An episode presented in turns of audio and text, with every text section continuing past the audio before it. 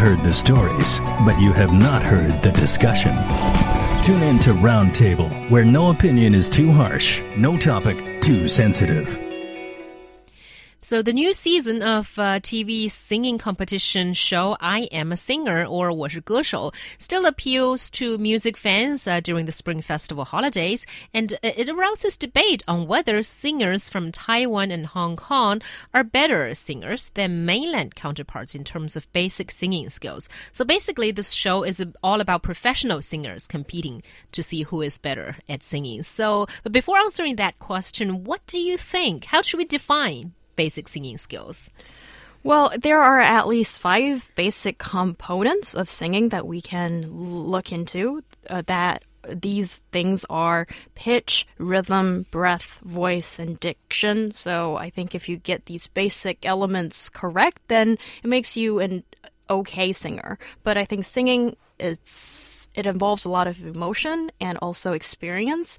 Um, so I don't think necessarily just singing skills will make a great singer. But just to respond to what Xiaohua was saying about uh, mainland singers don't seem to be as good, not as good singers as uh, singers from, let's say, Taiwan or Hong Kong. I think that is that is, I don't know where that comes from because just looking at this show, I think Han Lei, and he's received, I think, some very traditional academy style training. He's a great singer and he has totally established that um, image of someone who has great singing skills and also a great voice. So um, I'm not so sure where this, um, you know, question comes from to start with. Yeah, and, and you know, going back to the original question, what you know, what defines good singing? I, I would say that I, I, I would quote a Supreme Court judge when he was talking about pornography uh, and obscenity. I know it when I see it. Uh, and that's that's at least for me that's that's really what it comes down to for singing as well. I'm sure that there are professionals out there who who can literally, similar to wine tasters or, or, or whoever, they can they can literally you know kind of parse everything out and say this this is why this is good, this is why this is not so good, and so on and so on. Um, but I don't think that that the three of us sitting here can can really do any of that. Mm. Um, I think a lot of it for us at least is just going to be about you know uh, personal taste. And so, for example, um, what's her face? Um, Mao Mao Chong, Wu, Wu, Mao Chong, or whatever her name what? is. What? The one, what the one, the about? one that. Um, I'm sorry, I'm laughing at you. Sorry, but no, who? yeah. What, what's what's what's her name? The one, the one. She she won a, a competition. And Li Yuchun? No, no, no, not no. She's she's old. She's old. I'm talking about the more recent one. She won a lot of competitions. She's in a lot of commercials now, uh, Pepsi commercials and stuff like that. She dances really funny. Chou. Yeah, yeah, Mao Chong. Right. Why? Why? Okay. No, I, I, can never remember her name. But anyway, I think she's a she's a horrible singer. I, I really do. I, I think that she has absolutely no singing skills, and I do not understand why she was actually chosen. Mm. But other people obviously disagree with me. But I think there's a basic line, whether this person is on tune or not. I think that's yeah. very easy sure. to, yeah. to, to tell. But that's not what we're talking about here. We're talking about, you know, professional singers and, and who is better, right? Exactly. But we're oh, talking about singing skills, aren't yeah. we? I think even this, we can probably all agree that it's such a generalization to say that all mainland singers in general sing worse than Hong Kong and Taiwan singers. But I, I guess think, we, I think yeah, it's horrible. I think we have to, to make distinctions. For example, whether this person has had a music competi- uh, education, uh, and I think you will find that people who graduated from some sort of music academy usually can still sing better than one of those winners of 选秀节目, you know, one of those uh, 快男快女 shows. Well, I think the problem here in China is that, well, no, first of all, it's not a problem. It's a great thing, is that we have a lot of talent, raw talent. But how do you mold raw talent into a good singer? Because if you just depend on a good voice, that doesn't guarantee you to be a great singer. So I think it's after you found raw talent, what do you do with it? That is the problem. Because I think in other markets, Japan, uh, America, and even in Taiwan and Hong Kong, they have a systematic training program or whatever it is when it when they're signed, or in schools they have these courses for you to take. Well, I think there's also, I mean, part of the problem here too is is the um, tradition of lip syncing. I was watching a, um, I think it, I think it was on CCTV one or something like that uh, yesterday. It was called uh, uh, uh, Kaimen Daji or something. Yeah, like yeah, that. I watched that as well. horrible, horrible, horrible show.